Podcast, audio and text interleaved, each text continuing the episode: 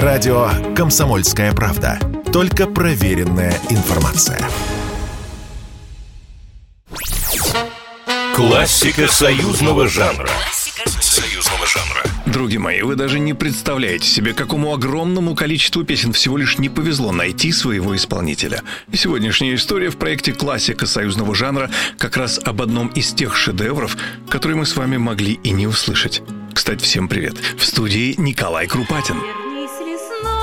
Да-да, вот этот самый лесной олень, можно сказать, появился чудом после того, как в 1971 году композитор Евгений Крылатов после невероятного успеха «Колыбельной медведицы» стал своим человеком во множестве киностудий. Поскольку успех пришел к Крылатову с песней к мультфильму, за него ухватилась студия детских и юношеских кинофильмов имени Горького. Режиссер Юрий Победоносцев начинал работу над художественным фильмом «Ох уж это Настя», Напомню, главная героиня Настя Рябинина – большая фантазерка, что весьма осложняет ее общение с одноклассниками, учителями и даже старшей сестрой.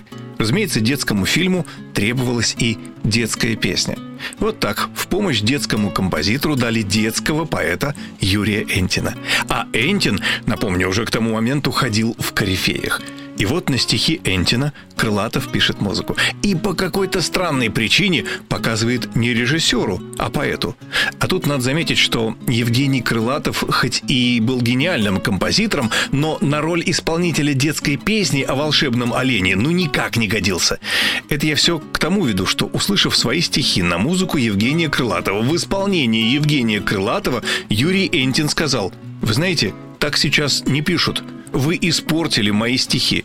И даже восторженное мнение режиссера Юрия Победоносцева, которому Крылатов все-таки показал свою версию, уже не спасало ситуацию. Евгений Крылатов был готов отправиться на поиски новой музыкальной идеи, чтобы было так, как сейчас пишут, ну, чтобы угодить маститому поэту. Однако в коридорах киностудии ему встретилась совершенно солнечная Аида Ведищева, которая уже ждала начала работ над песней, которую ей предстояло исполнять. Она затащила расстроенного композитора в студию и попросила спеть песню ей. Едва Крылатов закончил свое недетское исполнение, ведищего радостно выпалила «Это же шлягер!» На что печальный Крылатов возразил «Но Энтин уже не понравилось». «Да Энтин ничего не понимает», парировала Аида Витищева когда Юрия Энтина пригласили на студию «Мелодия» послушать готовый вариант, записанный на музыку Крылатова, но с аранжировкой, большую часть которой сделала Аида Ведищева, он возмутился тем, что музыку не переписали, но, услышав готовый результат, признал, что действительно получился шлягер. Классика союзного жанра. Союзного жанра. Программа произведена по заказу телерадиовещательной организации Союзного государства.